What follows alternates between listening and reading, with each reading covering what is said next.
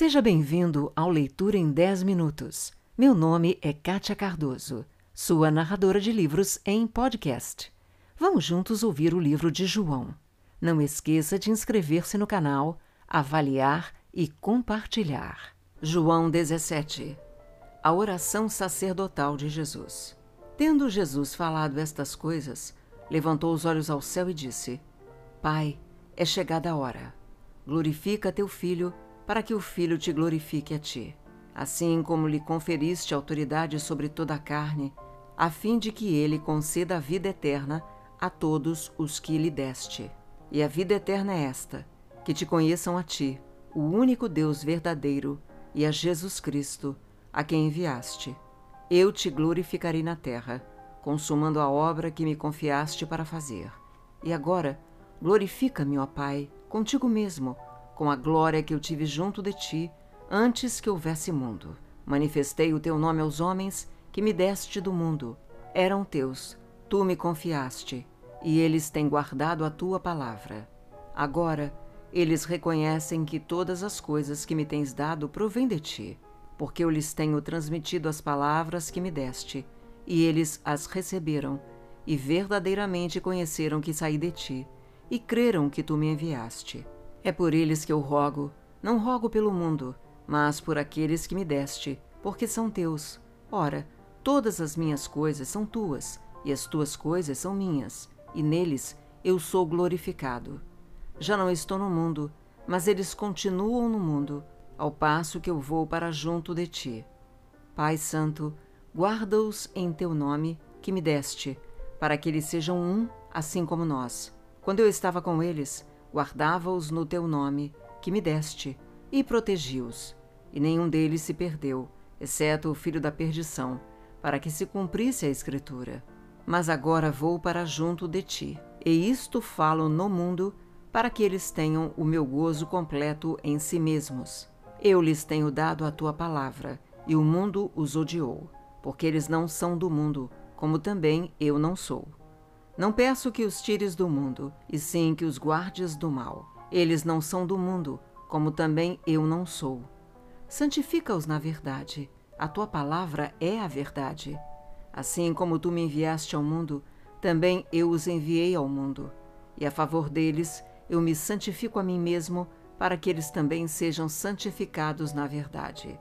Não rogo somente por estes, mas também por aqueles que vieram a crer em mim por intermédio da Sua palavra, a fim de que todos sejam um, e como és tu, ó Pai, em mim e eu em ti, também sejam eles em nós, para que o mundo creia que tu me enviaste.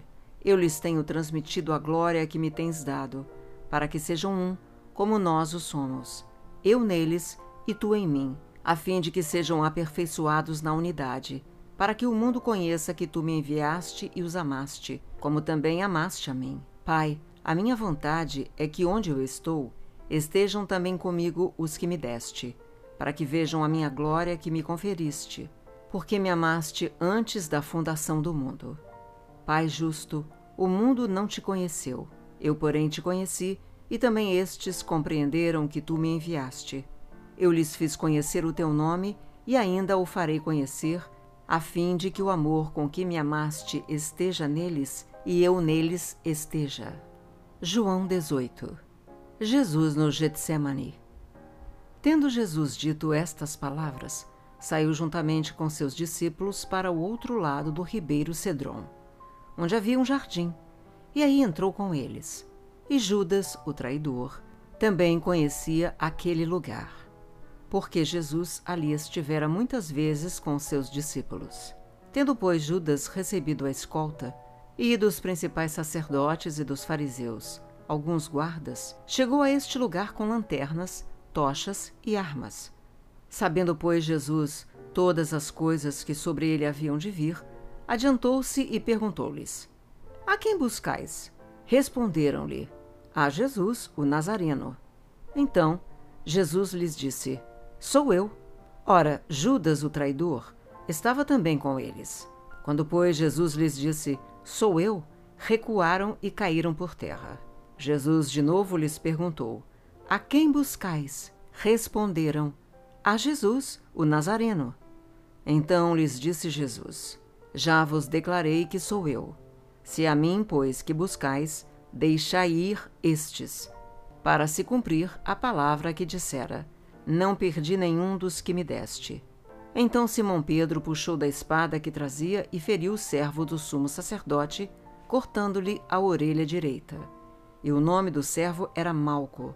Mas Jesus disse a Pedro: Mete a espada na bainha. Não beberei porventura o cálice que o Pai me deu? Jesus perante Anás. Assim, a escolta, o comandante e os guardas dos judeus prenderam Jesus, manietaram-no e o conduziram primeiramente a Anás, pois era sogro de Caifás, sumo sacerdote naquele ano. Ora, Caifás era quem havia declarado aos judeus ser conveniente morrer um homem pelo povo. Pedro nega a Jesus. Simão Pedro e outro discípulo seguiam a Jesus. Sendo este discípulo conhecido do sumo sacerdote, entrou para o pátio deste com Jesus. Pedro, porém, ficou de fora, junto à porta. Saindo, pois, o outro discípulo, que era conhecido do sumo sacerdote, falou com a encarregada da porta e levou a Pedro para dentro. Então a criada, encarregada da porta, perguntou a Pedro: Não és tu também um dos discípulos deste homem? Não sou, respondeu ele. Ora, os servos e os guardas estavam ali, tendo acendido um braseiro por causa do frio, e esquentavam-se. Pedro estava no meio deles, esquentando-se também. Anás interroga Jesus. Então, o sumo sacerdote interrogou a Jesus acerca dos seus discípulos e da sua doutrina. Declarou-lhe Jesus: Eu tenho falado francamente ao mundo. Ensinei continuamente tanto nas sinagogas como no templo, onde todos os judeus se reúnem. E nada disse em oculto. Por que me interrogas? Pergunta aos que ouviram o que lhes falei. Bem sabem o que eu disse. Dizendo ele isto, um dos guardas que ali estavam deu uma bofetada em Jesus, dizendo: É assim que falas ao sumo sacerdote? Replicou-lhe Jesus: Se falei mal, dá testemunho do mal. Mas se falei bem, por que me feres? Então Anás o enviou manietado à presença de Caifás, o sumo sacerdote. De novo Pedro nega a Jesus. Lá estava Simão Pedro esquentando-se. Perguntaram-lhe, pois: És tu, porventura, um dos discípulos dele? Ele negou e disse: Não sou. Um dos servos do sumo sacerdote, parente daquele a quem Pedro tinha decepado a orelha, perguntou: Não te vi eu no jardim com ele? De novo Pedro o negou, e no mesmo instante cantou o galo. Jesus perante Pilatos.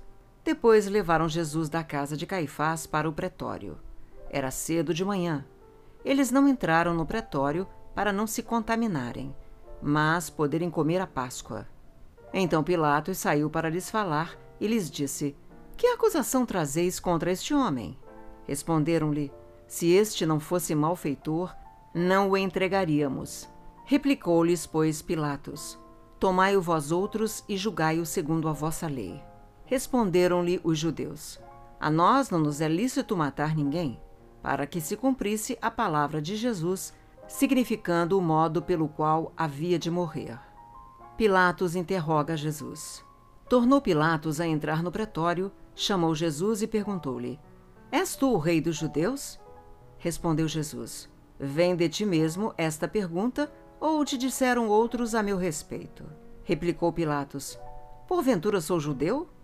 A tua própria gente e os principais sacerdotes é que te entregaram a mim. Que fizeste? Respondeu Jesus: O meu reino não é deste mundo.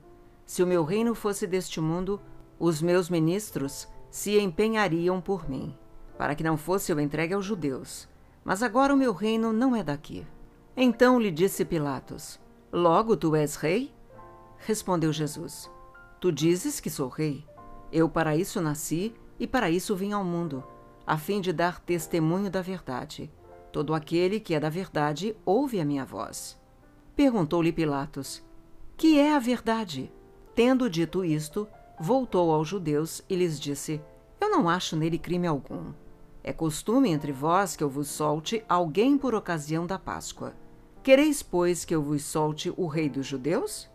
Então gritaram todos novamente: Não este, mas Barrabás. Ora, Barrabás era salteador. Obrigada pelo seu tempo e por ter ficado comigo até agora. Se você gostou, inscreva-se no canal, avalie e compartilhe, pois isto incentiva o meu trabalho.